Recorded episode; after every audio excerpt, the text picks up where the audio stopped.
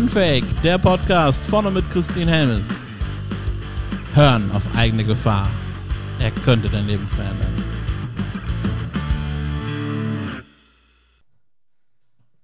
Ja, willkommen zur neuen Podcast-Folge. Jetzt nach langer, langer Sommerpause.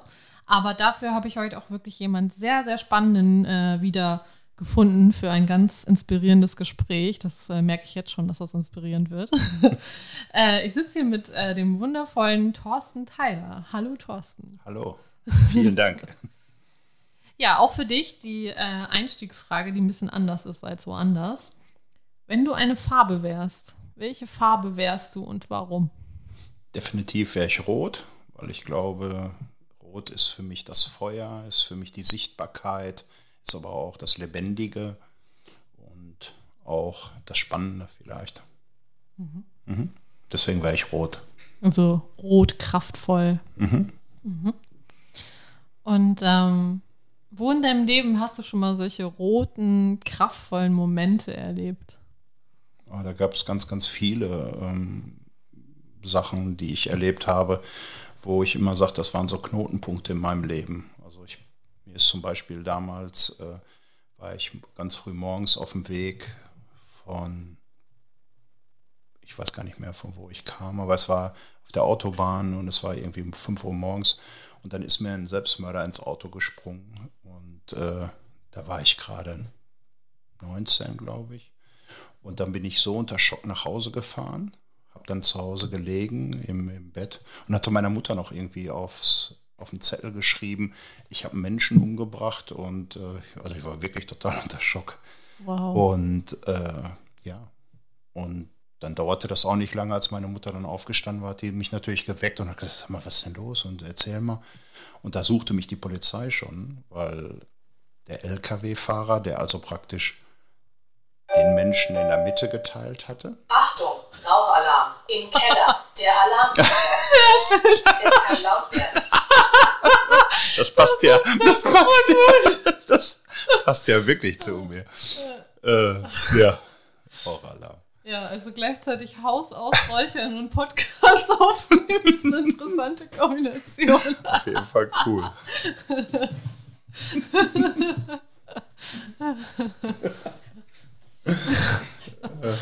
ja. Ja. Das ist. Jetzt geht's? müssen wir einmal kurz den Knopf ja. drücken, damit die Alarmanlage wieder aus. Ich darf, da, ich darf hier nicht mehr. Achso. Äh, Sorry, drehen wir den mal ab, Sorry. drehen wir den mal ab, wenn du reinkommst. Einfach einmal drehen. So, jetzt müssen hier meine, mein Podcast-Gast muss jetzt hier bei mir im Studio gerade den Alarm. da komme ich gar nicht dran. Ausstellen. Einfach auf den Tisch klettern. Oder auf den Stuhl. Ja, so ist besser. Jetzt komme ich dran. Ja, also ihr merkt hier, das ist wirklich unfake. Hier wird nichts geschnitten und äh, das Leben kommt einfach manchmal dazwischen. Äh, während man Pläne macht und während man hier einen äh, Podcast Podcast-Talk aufzeichnen möchte. Genau. Aber okay. das ist eben, ne? Das kommt mal häufiger vor. Aber jetzt äh, haben wir die Alarmanlage komplett einmal außer Kraft gesetzt. so, das passt. Ja. Ja. Krass, wie das Leben manchmal spielt. Ne? Ja, und ähm, da hatte die Polizei mich dann schon gesucht, aber alle waren sich einig, also die, man suchte nach einem Opel, der natürlich rot war. Und äh, ich fuhr aber einen VW Golf in Rot. Und das genau. war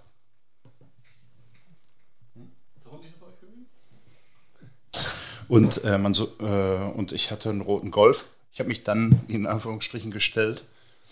Und äh, ja, die Polizei wollte einfach auch nur wissen, wie, wie ist das passiert und so. Also man hat mich jetzt nicht mit Fahrerflucht gesucht, aber ich war so unter Schock, weil ich ausstieg und es war total viel Blut und es war ein Pepita-Hut. Und da kam mir schon der LKW-Fahrer entgegen und schrie, wir haben Menschen umgebracht und so. Und äh, ich sah nur diesen Pepita-Hut, Gummistiefel. Und das war schon für mich so, boah, also, und erst war ich so traurig über den Menschen, der da gestorben ist. Und hinterher war es eigentlich auch so zwischenzeitlich so eine kleine Wut, so nach dem Motto, ne? was hat er da gemacht mit uns? Und der Lkw-Fahrer der den also als erstes dann auch getrennt hatte und ich dann den Kopf vom Rumpf nochmal so ungefähr. Der äh, ist hinterher, habe ich nur gehört, äh, in die psychiatrische Klinik eingewiesen worden und ist auch gar nicht mehr berufsfähig gewesen. Also den hat das richtig stark getroffen. Ja, ja, das ist der Wahnsinn, ja. was, was dann dadurch auch ausgelöst wird, dass jemand so eine Entscheidung trifft, äh, was, welche Auswirkungen das auf andere Leben hat. Absolut. Also es Absolut. ist schon eine sehr egoistische äh, Entscheidung. Absolut. So. Das war also ein Knotenpunkt in meinem Leben. Und dann Aber natürlich auch, als ich dann irgendwann mal äh, gesagt habe, okay, ich lasse mich scheiden, beziehungsweise ich war da aktiv mit meiner Frau im Gespräch und so, ohne da jetzt tiefer einzugehen, aber ich musste entweder alles, äh, alles loslassen, also wirklich alles verlieren, oder ja, so weitermachen. Aber es ging einfach nicht weiter. Und auf einmal war ich alleinerziehend mit zwei Kindern und dann hatte oh. mir mein, mein Gesellschafterkollege hatte mich dann auch noch in den Hintern getreten und hat gesagt, du, wenn du da nicht mehr 12 bis 14 Stunden am Tag arbeiten kannst, dann war es das zwischen uns. Und das war dann auch nochmal so ein Knotenpunkt, wo ich gesagt habe, Mensch, okay, ist alternativlos. Also immer war ich alleinerziehend mit zwei Kindern und das war im Nachgang die schönste Zeit. Aha, also ja, also ich habe dann angefangen zu kochen, im kleinen Rahmen, aber meine Tochter muss irgendwie ein Gespür gehabt haben. Dann hat die gesagt, Papa, wenn du nicht weißt, was du verkaufen kannst, dann kannst du ja auch äh, Suppe verkaufen. Die schmeckt echt immer gut. Das war, das, war, das war echt eine süße Geschichte. Ja, und so habe ich dann aber das gemacht, was ich eh immer schon gemacht habe, im kleineren und bin dann immer größer geworden. Das war eigentlich, das waren so die Knackpunkte meines Lebens, ja. Ja. Wow, ganz schön, äh, ja, äh, definitiv rote Momente. Denke ich. also, ja, aber in solchen Momenten, das ist so mein, mein Gefühl, vielleicht teilst du das auch, ähm, entsteht eine unglaubliche Stärke. Ja, also ich empfinde, ähm, ich habe immer gesagt, du stehst mit dem Arsch an der Wand und von da an geht jeder Schritt nach vorne.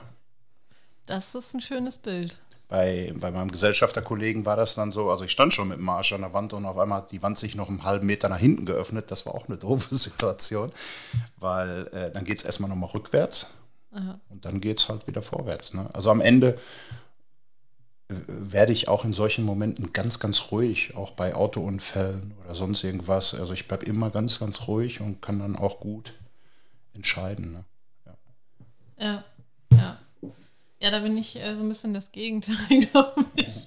Also äh, ich hatte mal eine Situation, äh, mein Mann ist von der Leiter gefallen und äh, ich war aber diejenige, die beruhigt werden musste, so ungefähr. Ach du je.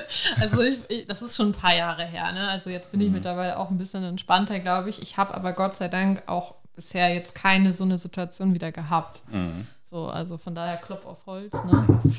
Ähm, aber ja. Ja, spannend. Allerdings, als du das erzählt hast mit der, mit der Autobahn, hatte ich sofort ein Bild im Kopf, weil ich, als ich acht, neun Jahre alt war, ja, muss, ich glaube so acht Jahre alt, habe ich nämlich auch jemanden gesehen als Kind. Also meine Mutter hat noch versucht, mir so die Augen zuzuhalten. Der lag auf der Autobahn. Mhm. Und ich habe dieses Bild bis heute im Kopf. Mhm. Ich weiß noch genau, was der anhatte. Mhm. Also das ist Ja, das ist Wahnsinn, ja. Das brennt sich so richtig ein, ja. Ja. Ich auch. Mhm. Ja, das war schon, ja. Interessant. Vielleicht, ähm, ich, ich habe ja schon immer daran geglaubt, äh, dass ich schon mal gelebt habe und dass ich auch wiedergeboren werde und so. Ja. Und meine Mutter kommt ja aus Frankreich, also in, aus Lens, also zwischen Lille und Lens, Massingab heißt das. Und ich habe die früher schon immer genervt, sag mal, äh, habe ich noch einen Bruder, habe ich schon mal gelebt und so, solche Fragen. Ja. Und deswegen war es, glaube ich, für mich auch zu diesem Zeitpunkt, dass ich halt besser mit dem Tod umgehen konnte. Also was da passiert war. Ne? Also das war zum Beispiel ein Mensch, der hochdepressiv war, der mhm. schon entmündigt wurde. Der, sein Bruder war sein Vormund und das Haus gehörte nicht mehr ihm, sondern dem Bruder dadurch. Und äh, wir, haben, wir sind auch auf unserem Schaden sitzen geblieben. Das wusste ich auch nicht. Ich hatte damals keine Vollkasko, weil das war auch ein älteres Auto. Ja. Und äh, da springt keiner für ein. Das war mir auch ganz neu. Ne? nichts zu holen ist, dann Wow. zahlst du den Schaden selber. Ne? Ja. Aber wie gesagt, deswegen war das vielleicht für mich ein bisschen leichter als für den anderen, der ihn ja auch als erstes getroffen hat. Ne? Das ist vielleicht Ja. auch nochmal eine andere Nummer. Du hast gerade angesprochen, dass du an frühere Leben glaubst. Mhm. Ich persönlich glaube auch daran. Es gab schon sehr, sehr viele Erlebnisse in meinem Leben und auch Hinweise, wo ich weiß, okay, auf jeden Fall. Mhm. Ähm, wie stellst du dir das vor? Also, was ist, also dein, im Detail so, was ist dein Glaube? Also, was passiert nach dem Tod? Ja gut, ich bin praktizierender Buddhist. Ich habe ähm, ja in Hamburg, das wissen viele gar nicht, kann man Buddhismus studieren. Habe sieben Jahre Buddhismus studiert, buddhistische Philosophie und Psychologie. Und ich weiß, ähm, ich bin immer so die Karriereleiter hochgegangen. Ich wollte dann irgendwie Vertriebsleiter werden, dann war ich Prokurist und hinterher war ich Geschäftsführer, ziemlich jung auch. Und ich weiß noch, wie ich dann in dieses Büro kam, wo ich dann Geschäftsführer wurde, ein riesen Glaspalast, also riesengroß. Fast so wie meine erste Wohnung, sage ich jetzt mal. Und äh, toller Ausblick, tolle Möbel, alles toll. Und ich war am Ziel meiner Träume.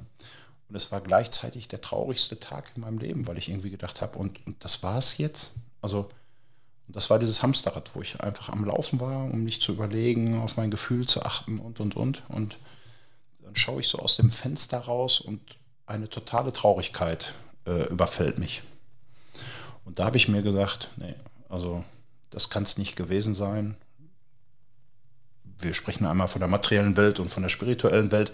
Und in dieser materiellen Welt kriegst du einfach gar keine Sicherheit. Du bist dann Prokurist, verdienst vielleicht auch gutes Geld. Aber das erfüllt dich ja nicht am Ende des Tages. Und da war ich auf der Suche, und das war ganz, ganz spannend. Ich war eigentlich auf der Suche nach einem Coach und habe gedacht, wer ist für mich moralisch, ethisch so sauber, dass ich den als Coach annehmen könnte. Und da bin ich dann, weil ich ja praktizierender Buddhist bin, beim Dalai Lama gelandet. Und jetzt kann man sich natürlich vorstellen, der Dalai Lama wartet ja nicht auf Thorsten Theiler aus Hagen. Dann war, dann war mir klar, Nicht? nee, Mensch. der wusste gar nicht, dass ich lebe und atme. Und, ja, und dann war mir klar, äh, irgendwie, ich möchte das wie so ein System, also ich möchte lesen mit Anleitung. Das war eigentlich der Grund, warum ich Buddhismus angefangen habe zu studieren, weil wenn ich mich mit einer Sache beschäftige, möchte ich auch in der Tiefe hängen und nicht irgendwie nur angekratzt. Und da habe ich dann ja, im tibetischen Zentrum in Hamburg habe ich angefangen, äh, Buddhismus zu studieren und dann das sieben Jahre durchgezogen. Und bin heute noch im buddhistischen Zentrum, bin da im Aufsichtsrat, das macht mir viel Spaß, wir entwickeln da viel und ja, tolles buddhistisches Zentrum. Also kann ich jeden nur einladen. Und was hat dich so fasziniert am Dalai Lama? Also, was hat dich dorthin gezogen oder? Es gibt eine, früher gab es Beckmann. Ne? Beck, Beckmann, der hatte so eine Fernsehsendung. Ne? Ah, ja, ja. Und Dalai Lama war eingeladen bei Beckmann. Und äh, ich wusste von dem Übersetzer vom Dalai Lama, wusste ich, ähm, dass, wie das abgelaufen ist dann auch im Studio. Und dann sagte er, er hätte gefragt, also Beckmann, die Redaktion hätte gefragt, möchten Sie die Fragen vorab haben und so. Und dann hat er gesagt, nee, ich antworte vom Herzen raus. Und dann kam er ins Studio und Beckmann war wohl vom System her auch so ein bisschen schärfer mal, ne, hat die Leute mal ein bisschen härter angenommen, glaube ich.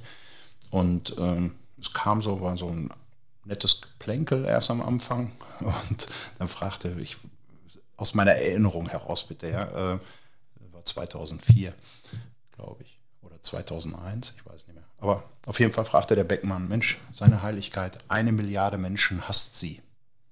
Und dann war erstmal Ruhe und der Übersetzer tat sich auch schwer, das zu übersetzen jetzt. Und ähm, Dalai Lama guckte so und dann sagte er, die Chinesen, sie nennen sie Arschloch, Penner, Wichser. Und es war wirklich auch im Studio, also man dachte, Mensch, was fragt er denn jetzt? Was erzählt er denn jetzt? Und äh, naja, auf jeden Fall äh, war Ruhe im Studio und dann fing Dalai Lama an zu lachen und hörte gar nicht mehr auf. Und dann sagte er was und dann sagte der Übersetzer übersetzt, Hurensohn, sagen sie zu mir immer, Hurensohn. Und hat sich so totgelacht darüber. Und das finde ich ist eine super, also es beschreibt den Dalai Lama perfekt. Sich überhaupt nicht wichtig zu nehmen, sich überhaupt nicht da reinzudrücken, äh, mit Leuten ver zu verbinden, die einem eh nicht wohlgesonnen sind und so. Ne? Und äh, das ist die Geschichte, die mich so super schwer beeindruckt. Da gibt es natürlich noch total viele, wie ja in Amerika zum Beispiel die Putzfrau, äh, also wie er eine Rundreise gemacht hat und am Ende fragt, der amerikanische Sender, wer ihn denn am meisten äh, beeindruckt hatte von den ganzen Politikern, die er da kennengelernt hatte und Personen. Und dann hat er gesagt, die portugiesische Putzfrau, die mit einer Hingabe die Toiletten geputzt hat, die alleinerziehend war, das hätte ihn, da ging natürlich die Kinnlade runter. Und das sind so Sachen, das beschreibt ihn optimal und äh, das ist auch authentisch. Ne? Also, ja, das, das mag ich sehr. Ja. Ja, ich habe ihn einmal getroffen, da war ich aber auch noch zehn Jahre alt. Ähm, da war er hier in Oldenburg und ich habe diese Begegnung nie wieder vergessen. Das glaube ich. Also das war so, der hat so, ein, so eine Ruhe ausgestrahlt, Frieden und Sanftmut irgendwie, so mhm. ich also so habe ich es als Kind wahrgenommen. Ne? Mhm. Ähm, seitdem habe ich ihn nie wieder gesehen, aber äh, ich habe ihm damals die Hand gegeben und es war für mich einfach ein Erlebnis. Wie gesagt, ich kann mich jetzt immer noch daran erinnern. Ja. Äh, einige Jahre später. Mhm. Und äh, ja, also ich kann das schon nachvollziehen, dass du da äh, fasziniert einfach ja, warst. So. Ich wollte auch immer Mönch werden. Also äh, auch wenn die Leute ähm, heute schmunzeln, weil ich habe ja drei Kinder und äh, ähm, ich sage dann immer, mir ist Samsara, in, also auf einmal ist mir die Liebe ins Leben geflogen und auf einmal war ich mittendrin im Samsara, also wir sagen dazu Kreislauf des Leidens. Ne? da kam die Frau mit ins Spiel und ja, ähm, war immer mein großer Traum, ins Kloster zu gehen, äh, alles abzulegen. Ja. Ja, hat nicht sollen sein möchte jetzt auch nicht sagen, dass ich unglücklich bin, aber das war schon immer so eine Sehnsucht. Ich bin dann immer einmal im äh, Jahr zum absoluten Schweigen ins Kloster gegangen, ins Altmühltal nach zwischen Nürnberg und Ingolstadt zu den Franziskanern, habe absolut geschwiegen dann. Das habe ich schon ziemlich früh, ich glaube mit 20 habe ich angefangen. Wie lange immer? Eine komplette Woche. Wow. Und das war schon, also das war super für mich. Ich habe mich da richtig drauf gefreut und Konnte sich keiner vorstellen, dass ich mal eine Woche die, die den Mund halte. Aber wenn keiner mit dir redet, dann. Äh, dann kannst du ja gar ja. nicht. Ne? Und dann auch noch, ja, wenn du dann doch was sagst, bist du schief angeguckt. Absolut. Aber da sagst du auch nichts. Nee, also, nee, nee, das ist dann einfach so, so eine gesetzt. Einigkeit. Ja, ja. absolut. Ja. Der Gedanke, der mir gerade kam, als du erzählt hast, du wärst eigentlich gerne ins Kloster gegangen, den ich hatte, war, eigentlich kann das Kloster ja auch in uns sein. Ja. Also ich kann ja auch dieses Gefühl äh, in einem anderen Umfeld erzeugen. Natürlich jetzt mit Schweigen, ne, mal mhm. außen vor, aber mhm. du weißt, was ich meine wahrscheinlich. Absolut. Oder? Ja, aber auch das ist natürlich super, super schwer. Ne? Mhm. Weil ich finde, ähm, ähm, also mein Lama hat damals mal gesagt zu mir, Thorsten, die Schwierigkeit ist nicht im Kloster glücklich zu sein. Da hast du sehr, sehr viele achtsame Menschen um dich herum. Ne? Und das, die Chance, da glücklich zu sein, ist ziemlich hoch. Die, die, die wahre Kunst ist es, in deinem normalen Leben glücklich zu sein. Mit verrückten Menschen, mit hochgradig gestörten Menschen, genau. mit Narzissten, mit, äh, was weiß ich, auch achtsamen Menschen darunter. Ne? Oder das ist die Schwierigkeit. Ne? Und ich glaube, da haben wir alle Entwicklungspotenzial, einschließlich mir. Ne? Also äh, ja, aber so schnell, wie manchmal Situationen entstehen oder ich sage immer, äh, auf einmal hast du den riesen Dongel in der Hand und hast es gar nicht kommen sehen, so ungefähr, bist aber mittendrin im Spiel. Und das sind solche Sachen, denke ich jetzt gerade auch an einen Freund, der, der gerade äh, Situationen hat mit seinen Eltern bzw. mit seiner Mutter und so. Da kannst du selber manchmal nichts für, aber hochgradig gestörte Menschen schaffen es ja auch, dich irgendwie in so ein System reinzuziehen, in so ein Spiel reinzuziehen. Und da muss man immer sehr, sehr klar sein, immer aufpassen, dass man sich A nicht reinzieht, aus dem Spiel draußen bleibt und Verrücktheiten verrückt sein lassen und dann seinen Weg weitergehen. Und das ist eine, eine gute Übung. Habe ich auch schon einige Sparlingspartner gehabt. Aber so wahrscheinlich wie viele andere auch. Ja, das ist immer so spannend, was für bewusste und unbewusste Lehrer so in unser Leben kommen. Ne? Also, Absolut. Manchmal fällt es dir schwer, die als Lehrer anzuerkennen. Ne? Ja, aber in dem Moment, wo du es schaffst, hört das Drama auf. Total. Also, Es gibt ja auch gar kein Drama. Also, Genau, ne, das ist das alles Drama ist ja nur das Ego. Ja, Ja. das Ego auch, ne? sich wichtig zu nehmen und klar. so. Ne? ja. Also wir könnten ja alle wunderbar miteinander leben. Ja? Jeder glücklich sein, äh, Spaß haben am Leben und so. Aber Ja. äh, wir sagen im Buddhismus immer, jeder Mensch will glücklich sein und Leid vermeiden. Das ist der Ursprung. Ne? Also Mhm. ja, in jedem und in uns ist die Buddha-Natur. Also jeder Mensch will glücklich sein und Leid vermeiden. Da muss man aber auch den Zusatz machen, manche stellen sich saudoof dabei an. Das ist schön gesagt. Da, da fällt es einem schwer zu denken, ja, auch, auch der will ne, glücklich sein. Also, Ja, ja. Ja, äh, unser, und unser Leid erzeugen wir letztendlich selbst, ne? Also Nur- nur. nichts anderes. Und du gibst die Macht dem anderen. Richtig. Ja, also das ist ja so ungefähr, als wenn äh, ich trinke Gift und, und will dich umbringen. Ja, aber ich trinke das Gift. Genau. Und dann denke ich, ja, wieso fällst du nicht um? Ne? Also wir schaden uns ja selber, nichts so. anderes ist so. Ne? Es ist so. Es ist wirklich. Und ich bringe immer so einen Freund, dass irgendwie, die dann auch oft in unglückliche Beziehungen dann da immer wieder reinrutschen und so. Dann sage ich immer, Mensch, warum jetzt wieder die Frau? Oder ne, hast du da nicht schon total gelitten drunter oder wie auch immer?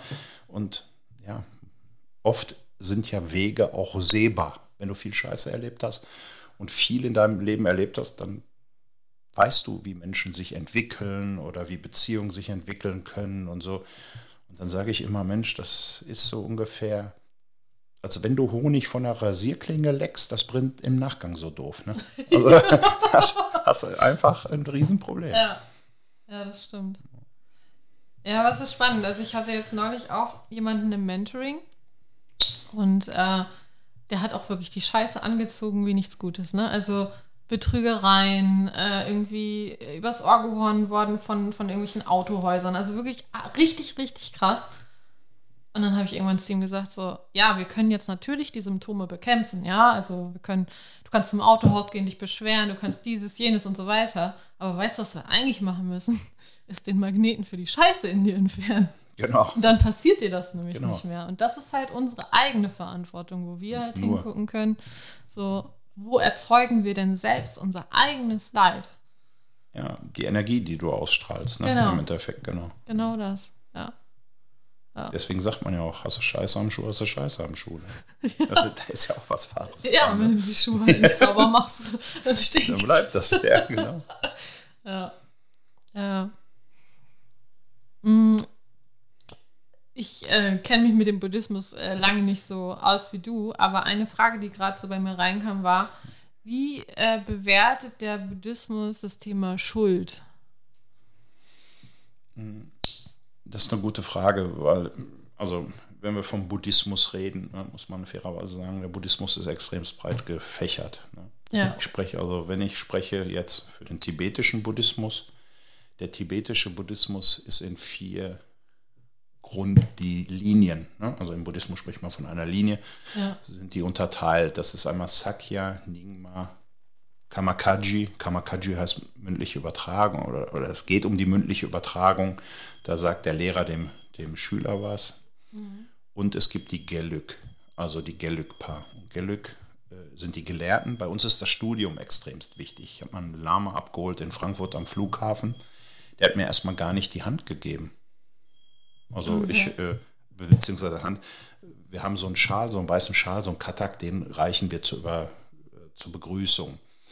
Und er hat, äh, ähm, ich habe dann den Katak so hingehalten, dann nimmt man den normalerweise, segnet den und hängt einem den um. Also ich hole den ab, den Lama, gehe in, bin ja ziemlich groß, gegenüber den Tibeter bin ich ja riesig, und dann gehe ich so runter und warte jetzt, dass er mich segnet. Dann kriege ich erstmal so eine Kaffeetasse dahin gehalten. Das war, dann denke ich, was macht der hier mit der Kaffeetasse? Ja, sollte ich einen Kaffee trinken. Also er war nicht bereit, mich zu segnen. Er wollte erstmal wissen, wer bin ich denn überhaupt?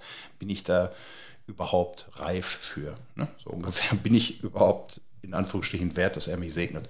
Also das war sehr, äh, sehr äh, traditionell, ne? diese Geschichte. Und deswegen habe ich in dieser Gelück-Tradition, da wollte er wissen, ob ich studiere und so. Und hinterher ging das dann auch. Aber erstmal wollte er mich kennenlernen. Ne? Und äh, deswegen, also wenn man von den Gelück redet, deswegen hat Dalai Lama auch so eine gelbe Mütze. Er ist auch in der Gelück-Tradition.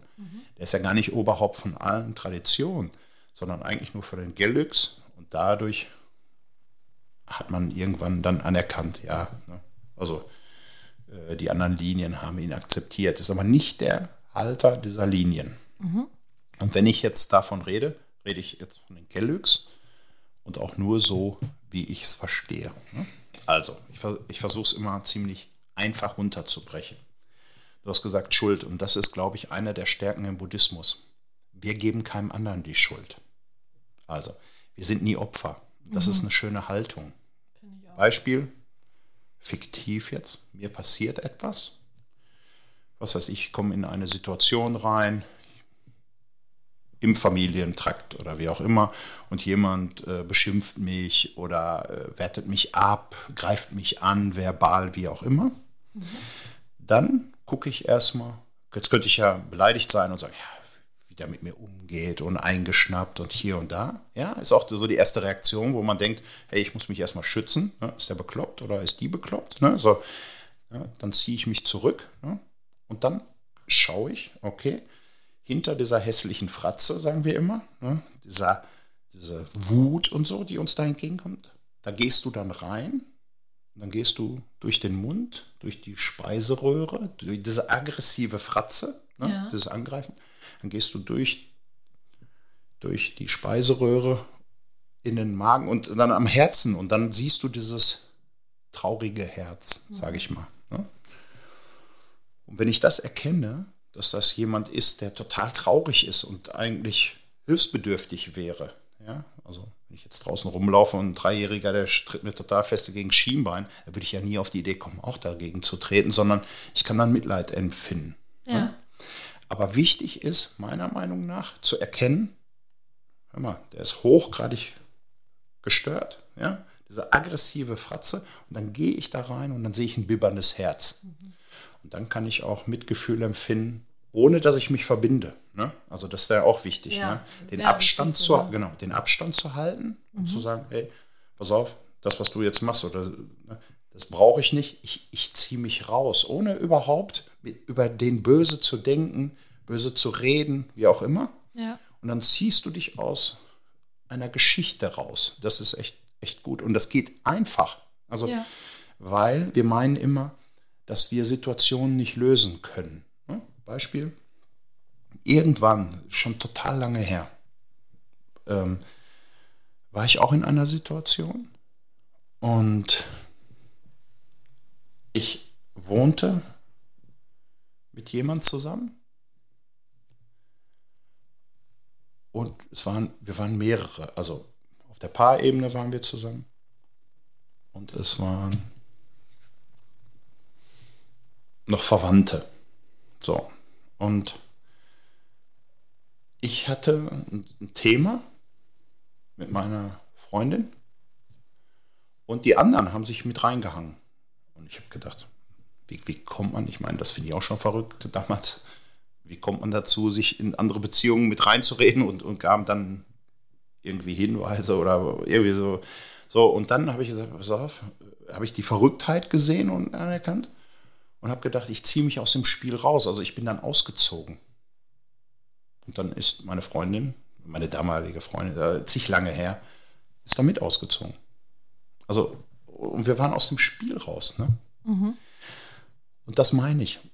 Und man muss da gar nicht böse drauf sein oder so, ne? sondern ich ziehe mich aus dem Spiel raus. Das kannst du natürlich nur machen, wenn du keine Anhaftung hast ne? oder wenig Anhaftung. Anhaftung haben wir alle, habe ich auch. Aber ähm, wenn du sagst, okay, von heute auf morgen, ne? das, das habe ich immer im Leben gehabt. Ich war zu jedem Zeitpunkt bereit, wieder von Null anzufangen oder auch alles abzugeben und alles loszulassen. Ne? Also ich weiß damals, als ich, als ich mich habe scheiden lassen, hat mir damals mein, mein Anwalt gesagt, ich würde Ihnen abraten, Sie verlieren alles an Geld. Sie fangen wirklich bei Null an, vielleicht auch bei Minus an. Äh, aber für mich war klar, ich will glücklich sein. Darauf, darauf kommt es an im Leben. Also ich will glücklich sein. Und alles andere lasse ich los. Und das war auch damals in der Situation, da hätte ich ja jetzt lange reden können, ah, Schuld und hier und da. Nee, ich habe gedacht, komm, ich gehe raus. Ne? Und dann gibt es keinen Schuldigen. Und wenn du keinen Schuldigen hast, bist du auch nie Opfer. Und deswegen ist, glaube ich, der Buddhismus brutal stark da drin, wenn man den versteht. Ne? Ja. Und, äh, und da gibt es immer so ein paar Punkte. Ne? Also, ich finde dich jetzt nett, ein anderer findet dich jetzt nicht nett. Wie bist du jetzt? Ja, genau. Und wir sagen im Buddhismus, du bist leer und ich fülle mich, also ich fülle dich mit meinen Gedanken. Ja. Und wenn du viele Leute hast, die du scheiße findest, dann ist das Problem, bist du. Ja, ja weil die finden auch, ne, die anderen haben auch ganz, ganz viele Leute, die die gut finden. Und das ist, finde ich, im Buddhismus sehr, sehr gut geregelt. Und dann gibt es ja noch Situationen, wo es keinen Ausweg gibt, ne, wo du merkst, oh, da und da und da. Und du merkst, e egal was ich mache, es wird A, falsch verstanden, ja, oder äh, die wollen es nicht verstehen, oder es ist bösartig, wie auch immer. Dann geht es natürlich um Schutz und egal wie du, wie du was machst. Und dann, wenn du merkst, du stehst irgendwie an der Wand und so und, und es prasselt über dich rein oder wie auch immer, dann, auch dann gibt es keine Schuld, sondern das ist Karma. Und das ist, viel, ich höre so oft mittlerweile, Karma ist ja bei uns in der Gesellschaft auch total angekommen. Ja? Aber äh, das ist etwas, finde ich, was heute so tief ist. Und wenn ich Karma wirklich anerkenne und wenn ich weiß, boah, das, was mir jetzt passiert, ist halt Riesenscheiße, aber in irgendeinem vorherigen Leben habe ich mir das erarbeitet. Mhm. Und dann ist das auch so und dann arbeitest du das ab. Und dann ist das auch für dich in Ordnung, weil du auch wieder kein Opfer bist. Und dann ist Karma, also ich stelle mir Karma vor wie so ein Energieausgleich. Mhm. Ne? Also wenn wir das Thema Schuld, finde ich, kann man beim Karma eben auch rausnehmen. Mhm. Das ist ja gerade auch erwähnt, Schuld gibt es im Buddhismus in der Form eben auch nicht. Und das ist so, ja, wie so ein Ausgleich einfach. Absolut. Es ist auch, glaube ich, so, wenn, wenn in einem früheren Leben, wenn einem selber was Schlimmes getan wurde, dann ist jetzt im jetzigen Leben, äh, kommt was richtig Gutes. So. Von, von der Person, die das, ne, damit es sich dann eben auch wieder ausgleicht, oder? Absolut. Ja. Absolut. Meine, meine Urgroßmutter, die ich sehr geliebt habe, ähm, die hat immer gesagt, im Leben hält sich alles immer die Waage. Ne? Ja, Und äh, da ist auch was Wahres dran. Ja.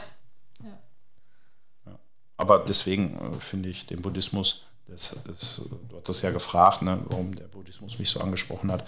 Und ich bin nicht so der Glaubenstyp. Also ich bin sehr, sehr stark über die Logik gekommen. Ne? Und ja. äh, du hast gefragt, was passiert, wenn man stirbt. Und da gibt es im Buddhismus ja auch das tibetische Buch vom Leben und Sterben von Soja Rinpoche. Der hat genau beschrieben, wie das dann auch passiert. Ne? Also man weiß, dass es bis zu 49 Tage dauern kann bis zur Wiedergeburt. Es kann aber auch, du stirbst und dann gehst du in ein Bado, das ist so ein Zwischenpart, ja. dann wirst du wieder neu geboren. Ja? Das kann aber auch schon nach ein paar Stunden sein, das kann nach ein paar Tagen sein, ein paar Wochen, wie auch immer. Ne? Aber spätestens nach 49 Tagen. Und dann gibt es diese Seelenwanderung. Ne? Also du verlässt deinen Körper. Mhm und bist dann in diesem Bado. Ja, also deswegen, ich habe auch keine Angst vorm Sterben. Ich auch nicht. Also, Gar nicht. Ich habe mal mit einem Freund von mir, der hat gesagt, Mensch, äh, ich mache eine Rückführung. Das fand ich spannend und er hat mich dann gefragt, kannst du mit dabei sein? Und er war Professor oder ist Professor und äh, der hat äh, in seiner Rückführung hat er angefangen, auf einmal Japanisch zu sprechen glaube ich, zu 100 Prozent. Ich habe das ja gelernt auch. Mhm. Ah, okay. Ja. Das wusste ich nicht. Also okay. mit Japanisch habe ich jetzt nicht die Erfahrung gemacht, mhm. aber äh, plötzlich äh, ganz andere Stimme und äh, alles Mögliche, was dann alles gibt. Also Rückführung ist ein sehr, sehr spannendes Thema. Ja, also jedem, der Angst hat vom Sterben, kann ich wirklich nur eine Rückführung. Muss natürlich in einem guten Umfeld sein. Unbedingt. Und, äh, unbedingt. ich, äh, ich weiß, ähm, ich war damals 30, er war, glaube ich, 40. Er hat dann Japanisch gesprochen und dann hat er, weil er an der Uni natürlich da der Professor war, hat er seine Kassette dann oder seine Aufnahme nach Tokio geschickt. Und dann, das war so spannend, dann haben die gesagt, ja, es ist Japanisch, aber es ist nicht Tio, äh, äh, Tokio, sondern der Dialekt ist aus Kyoto. Äh, also sowas überhaupt, dann mit Dialekt gesprochen. Ja. Und dann haben die die Kassette nach Kyoto geschickt Und dann haben die gesagt, ja, ist Kyoto, aber das ist der Dialekt von so einem Bergdorf. Ja. Also die konnten noch das, die Bergregion, da kriege ich heute noch Ja, Gänsehaut, das wenn ich. darüber äh, rede. Und das war schon äh, beeindruckend. Und äh, er ist dann auch darüber geflogen, hat sich die Bergregion da angeguckt und äh, hat gesagt, also das Gefühl, was da war, also er hat jetzt nichts erkannt. Ne? Und äh, das liebe ich auch bei meinen Freunden, die sind jetzt nicht so träumerisch oder so. Wir sind immer sehr realistisch bei allem, was wir machen und was wir auch so erleben. Aber äh, er hat gesagt, irgendwie war es ein komisches Gefühl. Ich hatte schon das Gefühl, dass ich schon mal da war, aber es war jetzt nichts, was ich erkannt habe. Ne? Ja. Und daraufhin habe ich dann auch eine Rückführung gemacht. Bei mir war das ein bisschen anders.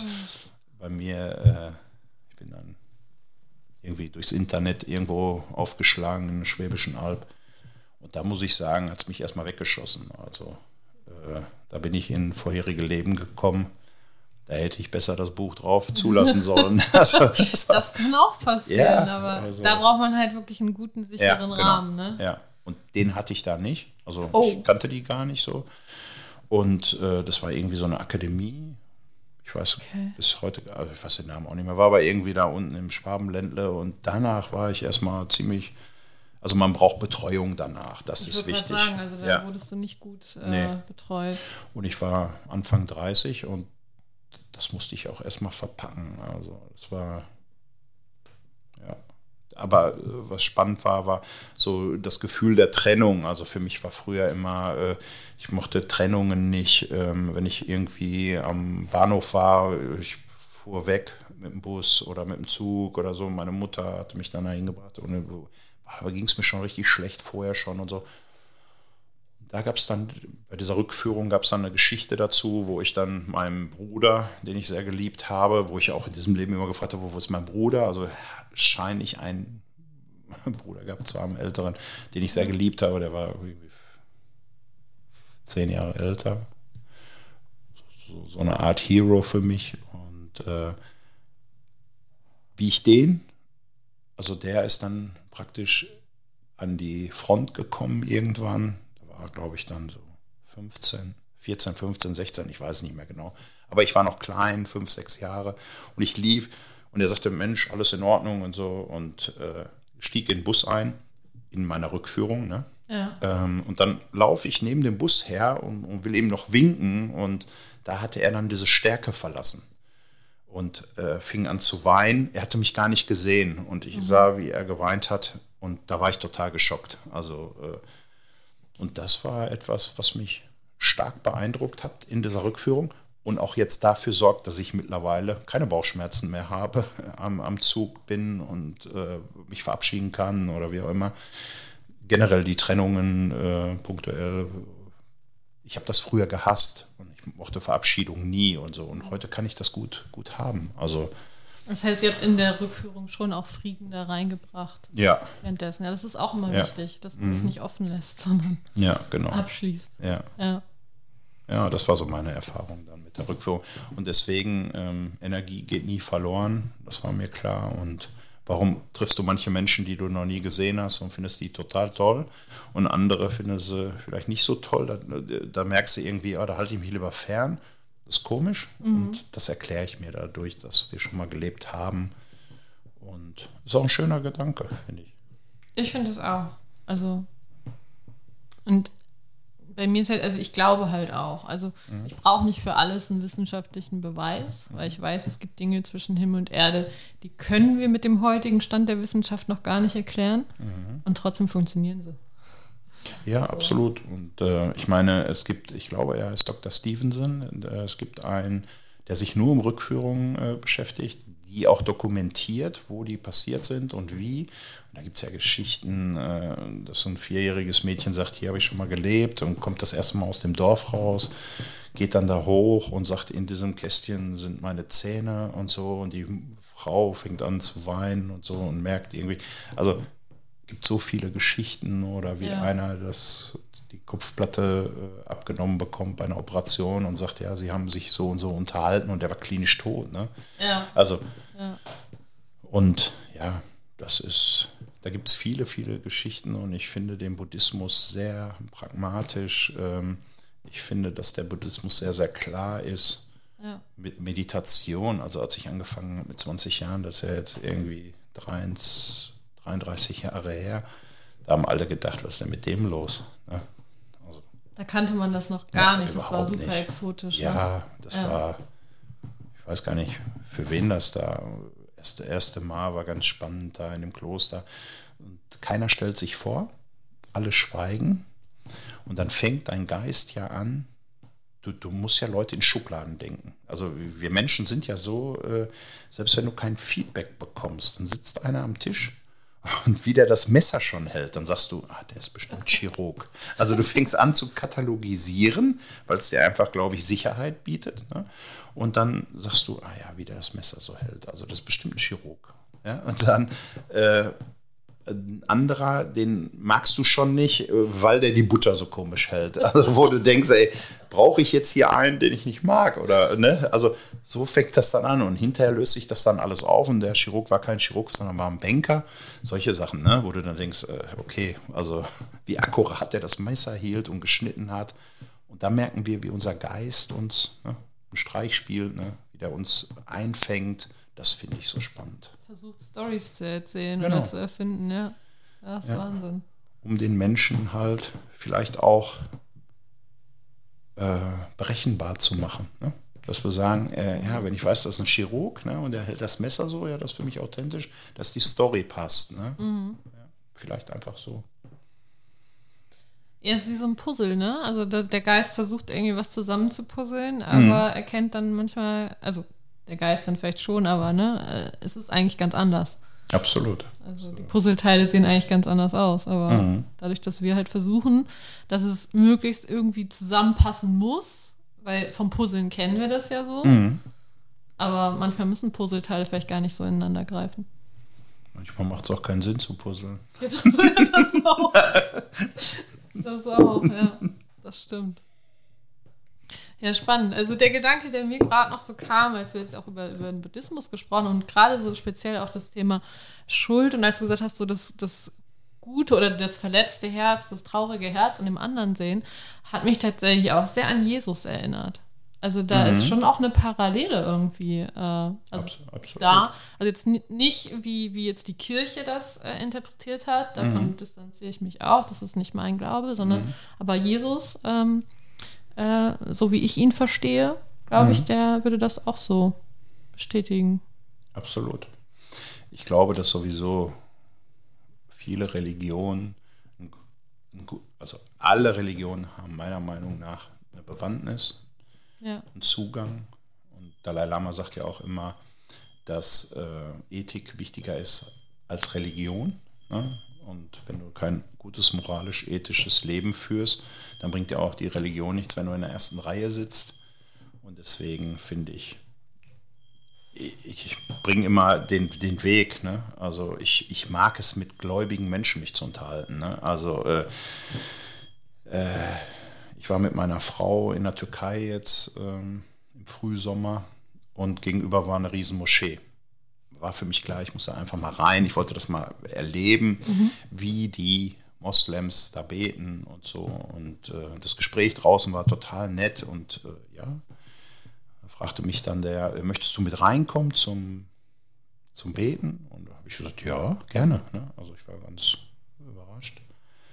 Ähm, ja, und dann hat er gesagt, Mensch, äh, dann äh, ja, komm, möcht, möchtest du Moslem werden? Und dann sage ich, nee, das, also, das möchte ich nicht. Ich bin mit meiner Religion glücklich, aber es fasziniert mich. Also äh, philosophisch beschäftige ich mich mit unheimlich vielen Religionen, ob es äh, äh, die äh, Sieben-Tage-Adventisten, Mormonen. Meine Frau kriegt schon immer die Krise, die, als ich das Buch Mormon las, da hat die gesagt, ich kann diesen Propheten schon nicht mehr hören. Also ich höre dann auch Podcasts und YouTube-Videos dazu. Ich fresse mich da so richtig in die Themen rein. Und naja, jetzt war es jetzt wirklich äh, der Prophet, ne, um den es dann ging. Und dann habe ich mir die Hände gewaschen, die Füße gewaschen und in der genauen Reihenfolge, das hat mir echt Spaß gemacht und fand ich sehr spannend. Und äh, dann sagte er, ja, aber wenn du jetzt nicht Moslem werden willst, äh, dann äh, bleibst du in der Ecke sitzen. Ja, dann habe ich gesagt, ja klar, finde ich ja auch mehr als fair und gerecht. Und was ich so spannend fand, war, dieser Iman hatte einen kleinen Jungen, einen Sohn. Und der Iman stand unter so einem, wie so ein Türbogen. Und die ganzen Gläubigen saßen, lagen dann davor und machten dann ne, ihre Niederwerfung. Heißt wahrscheinlich anders im, im Islam. Ähm, aber der kleine Junge machte immer das Licht an, Licht aus, Licht an, Licht, aus, weil er einfach daran Spaß hatte und äh, war sich, war irgendwie am Gucken. Dann rannte er zu den Gläubigen hin und so. Und die waren alle in sich total ruhig. Und auch der Iman hat also in einer Ruhe weiter, also das hat, mir, hat mich schwer beeindruckt, er als Mensch mit seinem Glauben und sowas finde ich schön. Also ich liebe Menschen, die einen Glauben haben. Ich kenne einen äh, Prediger auch von der Freikirchlichen aus Vollmerstein, ist bei uns da in der Nähe, ich komme aus Hagen. Sehr toller Mensch, toller Glaube, wie der das verkörpert. Ich liebe das. Leider fehlt mir oft die Zeit, aber mit dem philosophisch äh, mich auseinanderzusetzen, ich sehne mich danach. Und wenn er dann mich denkt und mir eine Sprachnachricht schickt oder ich ihm dann, werde ich hier gleich auch im Anschluss am Podcast dann danach machen, äh, äh, einfach sagen, ja, ne, also äh, was für ein toller Mensch und äh, das, das, freut mich, also das springt mein Herz. Also ja, und da ist meine Frau, lässt mir zum Glück auch so Raum, ne, dann dafür, äh, das auch zu leben. Also deswegen, ich habe die tollste Frau der Welt. Oh, wie schön. ja, äh, die, ja.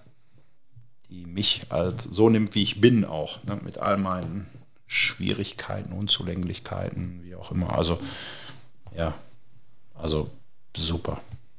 Ja, ja letztendlich verbindet ja alle Glaubensrichtungen die Liebe. Absolut, absolut. Und auch wenn du in einen Konflikt kommst, frage ich mich als allererstes, ist diese Person, mit der ich da gerade Stress habe, glücklich? Mhm. Die, die, Antwort ist immer nein. Mit einem glücklichen Menschen kriegst du kein Theater. Es ist so. Ja. So, der geht weg, ne? Und, und ich finde immer das, das Beispiel, wenn du gerade frisch verliebt bist und einer klaut dir die Vorfahrt, dann sagst du, ach komm, macht gar nichts aus. Ein anderer, der äh, bescheißt dich beim Wechselgeld und dann sagst du, ja, sprichst ihn an, aber ne, äh, und sagst hier, äh, haben sich wieder vertan, wie auch immer. Aber du kommst ja gar nicht in einen Konflikt rein. Ne? Du bist in so einem Flow, so total glücklich und keiner kann dich da auch richtig rausbringen. Das finde ich, äh, ja. ja finde ich erstrebenswert. Ne? Und das ist auch so eine Schwingung, die ich glaube, für mich in meinem Weltbild ist Meditation auch einer der Schwerpunkte. Ohne Meditieren, ohne mal eine Auszeit für dein Gehirn, für deine Seele zu nehmen, wirst du in dieser Welt nicht glücklich werden. Schwierig. Ich habe noch keinen kennengelernt. Ja, und ich glaube auch, ähm, also meditieren, ähm, eigentlich ist ja das Einzige, was wir managen müssen, wenn man wirklich jetzt mal das ganz runterbricht, unsere Energie. Mhm. Weil im Innen wie im Außen. Ja, also Absolut wenn wir innerlich äh, nicht gut drauf sind und unsere Themen nicht bearbeiten, dann ist, zeigt sich das im Außen. Also das Leben zeigt uns immer, was für eine Lektion gerade dran ist, sozusagen. Wenn ich aber aktiv reingehe und meditiere und auch, ich weiß nicht, wie, wie du meditierst, aber wenn ich meditiere, ich löse auch Themen in mir selbst dann einfach für mich, mhm. ähm, verändert sich auch mein Leben. Absolut. So. Und deswegen, also da in sich zu schauen, ist, glaube ich, das Mutigste, was wir tun können, mhm. aber auch das Notwendigste. Absolut, absolut. Und ich, ich finde, es gibt nichts Schöneres als jemand, der reflektiert ist, auch eine Auseinandersetzung zu haben. Ja? Weil du, du redest ja über deinen Standpunkt und der sieht seinen Standpunkt anders, aber er auch selber hat eine Achtsamkeit dir und du ihm gegenüber das macht ja Spaß. Also ich ja. habe ich hab, äh, ein guter Freund von mir auch. Ähm, das liebe ich, wenn ich mit dem telefoniere. Ne? Also äh, wie wir dann in Austausch kommen und wie wir dann auch darüber debattieren und philosophieren. Echt spannend. Ne? Ja, ich liebe das auch. Also wirklich Menschen, mit denen ich tiefe Gespräche führen kann. Deswegen natürlich auch mein Podcast. Ja, mega. Da, da komme ich dieser Leidenschaft einfach extrem nach. Mhm. Weil jedes Mal entsteht irgendwie ein spannendes Gespräch. Ich kann das überhaupt nicht, also will ich auch gar nicht verhindern, aber ich könnte es auch gar nicht, mhm. weil es ist einfach so. Also es, es kommt immer in eine Tiefe, Mhm. ja, die ich sehr, sehr genieße. So wie ich jetzt diesen Moment mit dir auch gerade so genieße. Kann ich nur zurückgeben. einfach. Das ist, äh, ja, echt, echt schön. Ja. Ja, ich glaube, dass die Umgebung immer sehr, sehr wichtig ist und dann natürlich die Menschen auch und so. Gerade eben, bevor wir angefangen haben, habe ich ehrlich gesagt noch gar nicht an den Selbstmörder, der mir damals ins Auto gesprungen ist, gedacht. Und schwupps ist er da, ne? Also, Ja, ja, so schnell kann es gehen. Also, das passiert einfach. ja. Und das finde ich halt schön. Ne? Also, ja, und ich würde mir wünschen, dass viel, viel mehr Menschen aufeinander zugehen, offener sind und so. Und ich glaube, wir sind gerade in einem unheimlichen Umbruch, Ja, der unheimlich positiv auch sein kann. Ne? wird, Also, wird. ja, so und äh, wie die Leute dann auch erkennen, dass in der materiellen Welt einfach keine Sicherheit ist. Ne? Es bringt nichts, wenn du 300, 500.000 am Konto hast oder ein paar Millionen und morgen wird das Geld entwertet. Ne? Was, bleibt, was bleibt dann hinterher? Ja. Das ist das, was bleibt. Ja. Ja. Ja. Ich finde es immer so spannend, wenn ich auch mit Leuten mich unterhalte, die teilweise eine Sicht haben, die ich nicht mehr teile, aber die dann über ein Thema reden, aber dann keine Lösung haben. Also wenn ich irgendwie glaube, dass, was weiß ich, weiß es jetzt nicht, aber äh, irgendwie gibt ja auch diese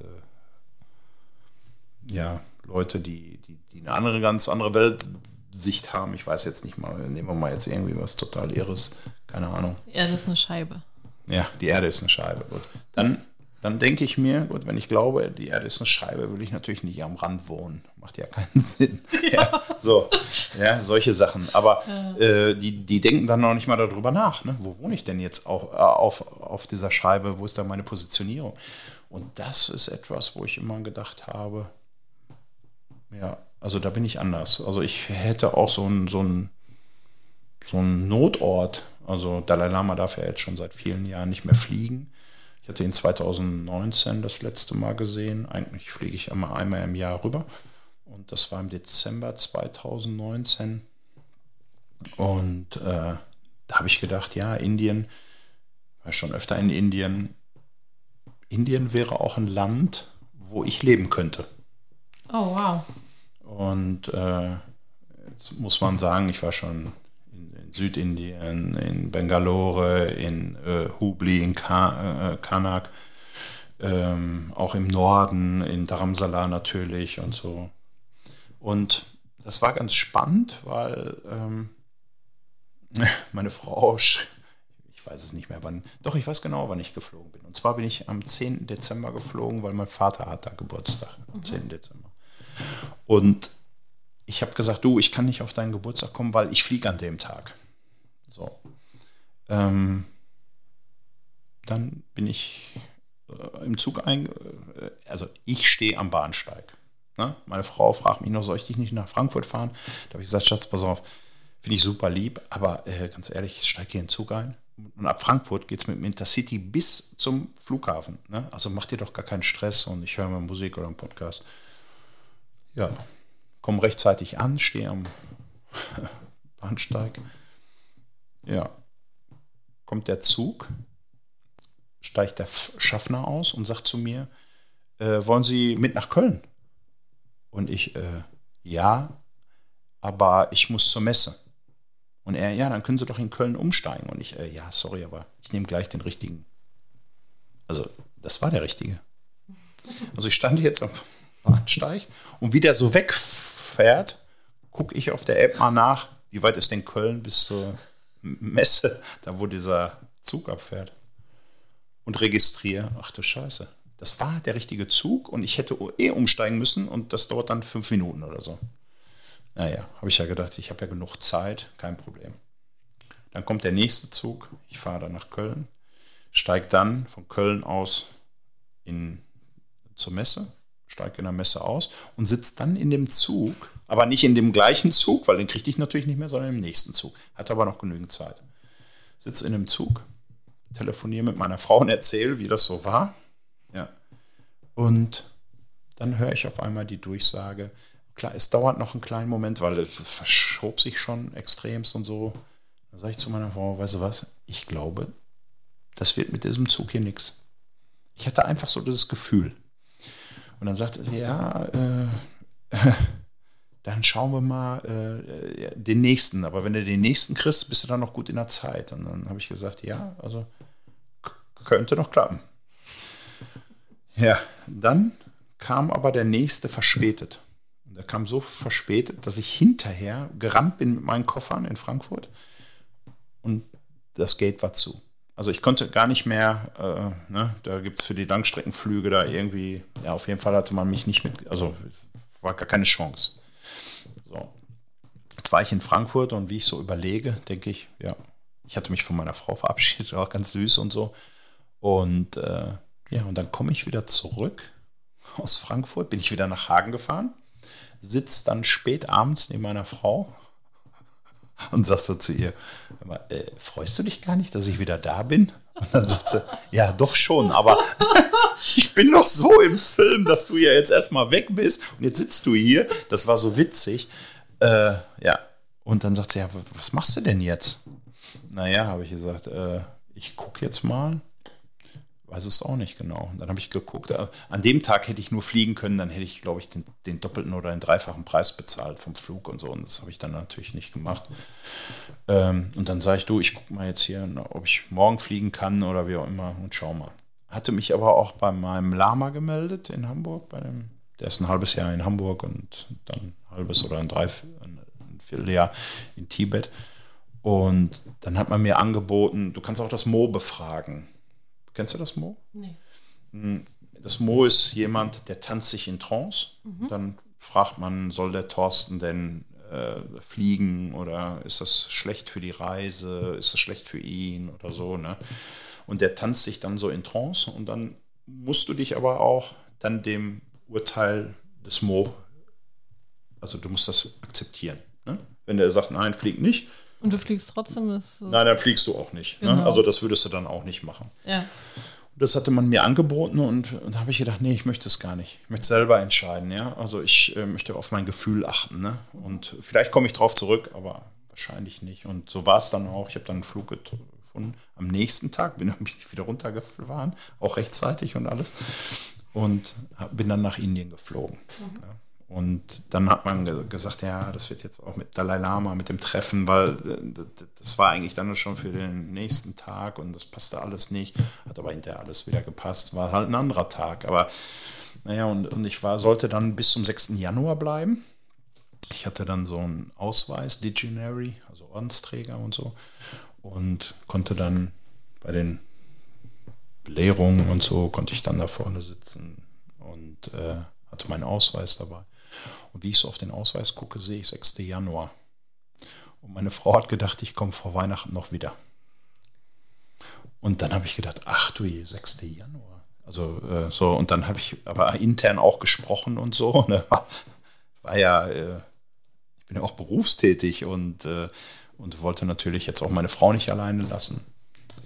Ja, und wie ich dann so mit ihr spreche und so, dann habe ich gesagt, weißt du was, du, ich schaffe einfach Sachen. Äh, ich komme am 23. zurück. Also ich hatte einen Flug getroffen, gefunden am 22. Dezember. Und der ging aber von Mumbai. Okay. So. Und dann hat man mir immer gesagt, Thorsten, also vom Kloster auch, ne, schau dir äh, die Hare Krishna Klöster an. Die sind super schön. Ne? Also das sind ja Hindus. Und äh, die sind super, super schön und äh, architektonisch auch. Und es gibt in der Nähe von, achso, es gibt in Neu-Delhi einen, den musst du dir anschauen. Das ist allerdings kein Hare Krishna-Kloster, sondern ein Hindu-Kloster, ein Hindu-Tempel und der ist wie so eine Lotusblume.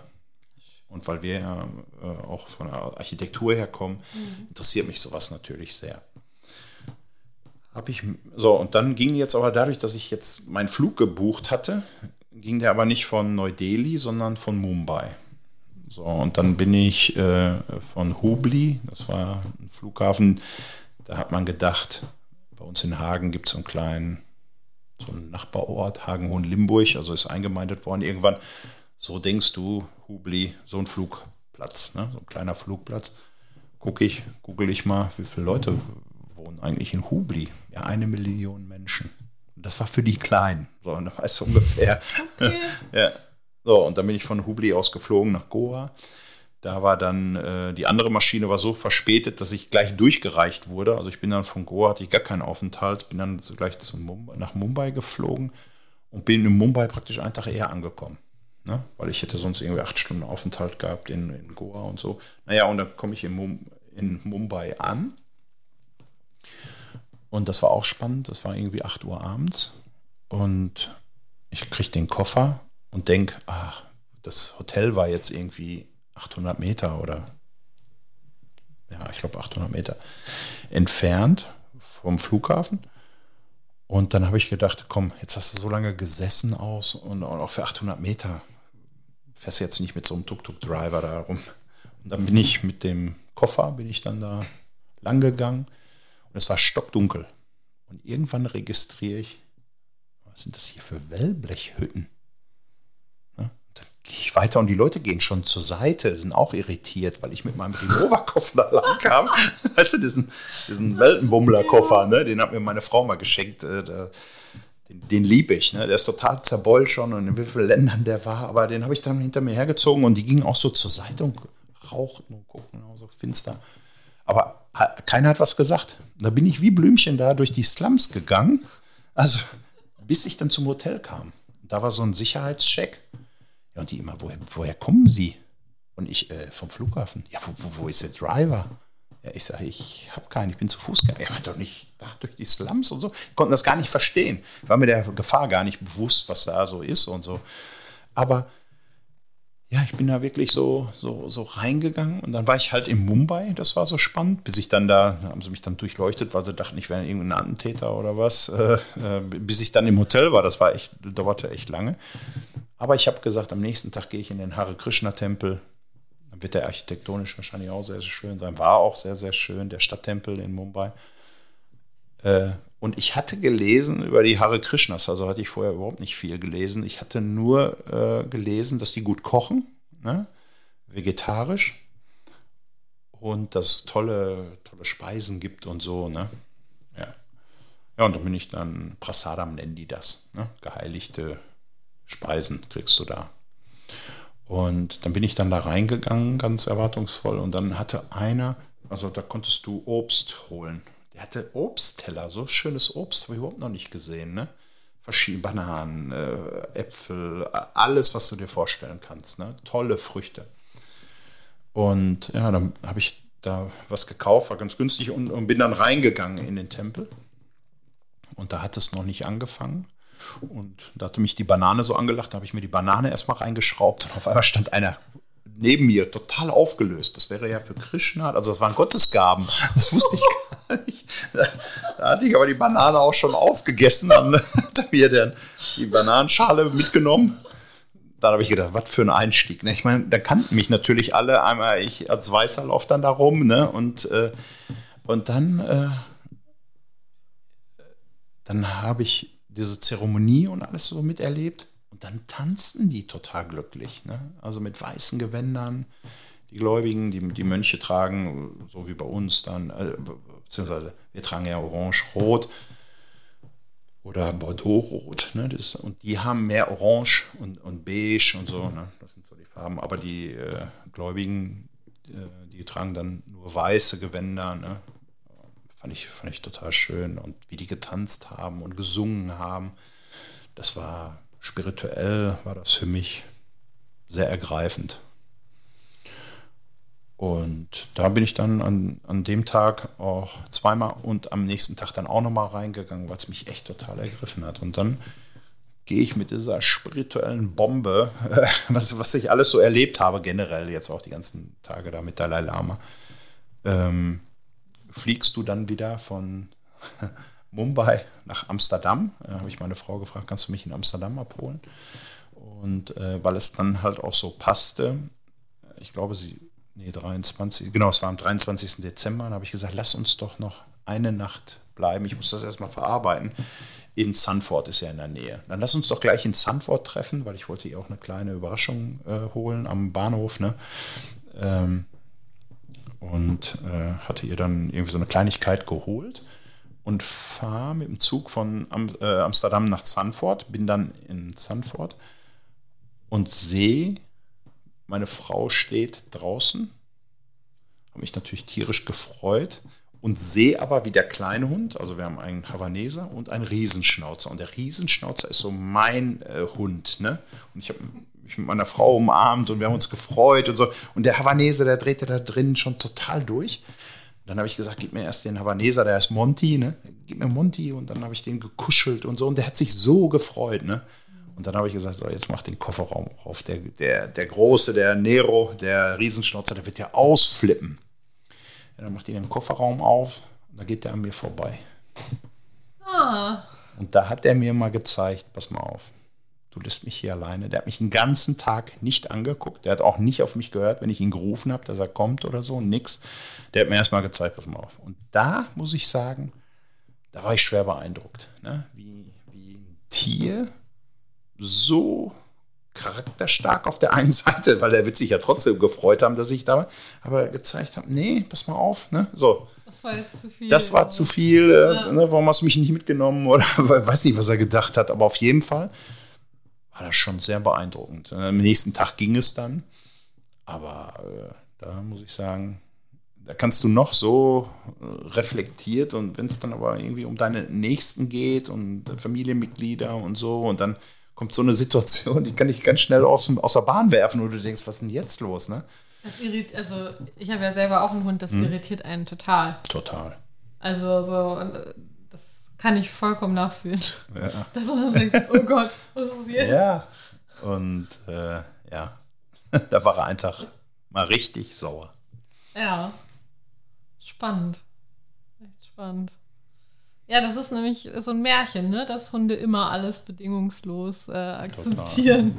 Finde ich auch schön. Ich ne? finde es auch schön. Ich wenn, finde das wenn ein. Tier Charakter hat. Ja, top. absolut. Absolut. Top. Ja. ja, spannende Reise hier mit uns beiden heute. Ja. ja. Buddhismus, Hunde, ja. Scheibenwelt. ja. Ja. Ja, darüber sind wir, glaube ich, eigentlich drauf gekommen, ne? Also, wo du gesagt hast, es gibt ja Menschen, die, die halt dann äh, eine Realität beschreiben, also ihre Realität, wohlgemerkt, das ist subjektiv, äh, aber keine Lösung parat haben. Und da geht es mir wie dir, das finde ich unglaublich schwierig, mit, äh, mit den Menschen dann zu interagieren. Weil das so, es fühlt sich so ein bisschen immer so an, als würde das einen so, so runter, also als würde das so ein Runterdrücken sein, so ein bisschen. Also, Ja. Oder auch, wer übernimmt die Verantwortung? Ne? Also Ja. das ist so, du beschreibst ja, wir fahren mit 230 auf eine Wand zu. Und ich frage, wie ist denn deine Lösung? Ne? Ja. Und der sagt, ich habe keine Lösung. Aber der sieht die Wand. Und muss das auch immer wieder sagen. Ja, genau. Das Stimmt, genau. genau. Nur noch 80 Meter, nur noch Genau. 50 Meter. Genau. Ja, Ja, ja, genau. das finde ich schwierig. ja, Ich habe auch Freunde, ähm, wenn ich wenn ich sehe, dass die leiden, äh, egal wie, und fragen mich dann aktiv, ähm, aber verändern nichts. ja, Und das war für mich am Anfang immer so das Schlimmste. Also ähm, ja, wenn du siehst äh, oder Kinder, äh, ne, ja, ähm, und die sind so in ihrer Sache gefangen. Bei Freunden habe ich es halt äh, extremst schon erlebt. Und, ähm, und du denkst in Lösungen und sagst, Mensch, wäre das oder das und hier und da. Und die machen das aber nicht dann. Ne? Und das kann ich heute super gut. Und ich beschreibe das dann immer so, dass dann jemand, ein Freund, der, der, der schwimmt, hat aber äh, zwei Gewichte oder ein Riesengewicht am Bein. Und der erzählt mir noch, ach guck mal, wie schön ich schwimme und hält die Schnute noch so über, übers Wasser so ungefähr. Ne? Und ich sitze am Ufer. Und ich, ja, früher wäre ich reingesprungen, hätte versucht, aber du kannst keinen retten, der nicht gerettet werden will. genau so ist es. Und heute sitze ich da am Ufer und gucke zu und sage, hey, super, Kopf schön hochhalten. Weißt du? Und Ja. äh, was soll ich da reingehen? Warum, ja, ist, man muss immer aufpassen. Will ich jemandem helfen, aber der nicht geholfen werden kann, will. So, und wenn ich das dann mache, ja, dann ist es auch eine Sache von Ego. Ne? Also, 100 Prozent. ja, dann geht es um mich und nicht mehr um ihn. Ne? Ja. Und heute, muss ich sagen, kann ich es mittlerweile akzeptieren, dass jemand nicht in Lösung denkt. Ne? Dann will der leiden. Ja. Und dann ist das für mich auch okay. Ne? Also, Das geht mir auch so. Allerdings beginne ich dann irgendwann meinen Fokus zu verändern. Weil ich nicht die ganze Zeit Menschen dabei zuschauen möchte, wie sie in, in, ihrem eigenen Leid stecken. ich könnte sogar rhythmisch klatschen und, äh, und sitze dann auf der Bank. Diese Ruhe habe ich jetzt mittlerweile auch. Aber ich werde mich dann natürlich trotzdem nicht freuen. Aber ich glaube, ich habe jetzt so einen schönen Spruch gehört von meinem Cousin, der hat mir das gesagt. Ich, ich habe selber nicht, äh, Harpe Kerkeling hat das ja wohl schön gesagt. Jeder Mensch ist seines Glückes Schmied. Ja. Nicht jeder Schmied hat Glück. Finde ich geil. Finde ich, das passt so. Weißt du? Jeder Mensch ist seines Glückes Schmied. Nicht jeder Schmied hat Glück. Finde ich sensationell. Also Zum diese- Schmieden. Ja. Genau, ja, Ah, da muss man erstmal genau. kurz drüber Der- Genau, nachdenken. ja, genau. Finde ich aber, das trifft Das trifft sehr, ja. total. ja. Und jeder hat ja seine Wahrheit. Ne? Ich gucke durch die rosa Brille, der andere durch die blaue, der andere durch die grüne. Ja, jeder hat ja seine Geschichte und seine Brille. Richtig, ja. Wobei eigentlich hat jeder dieses, also jeder Schmied hat eigentlich das Glück. Die Mhm. Frage ist nur, nimmt er das Glück wahr? Erlaubt er sich's? Richtig. Ne? Genau. Ja, erlaubst du dir glücklich zu sein? Ne? Ja. Ja, bei all Problemen, die herrschen, ne? die auch von außen kommen. Ne? Äh, ja. Darf ich glücklich sein, obwohl mein Vater schwer krank ist? Oder darf ich glücklich sein, obwohl, ne? so, solche Sachen. Ne? Ja, dürfen wir. Genau, dürfen wir. Ja. Erlaubst du es dir auch? Das ist entscheidend. Ne? Ja. ich erlaube es mir. Ich glaube, das geht vielen Menschen so und mir ging es auch wirklich lange, lange, lange Zeit so, dass ich es mir nicht erlaubt habe.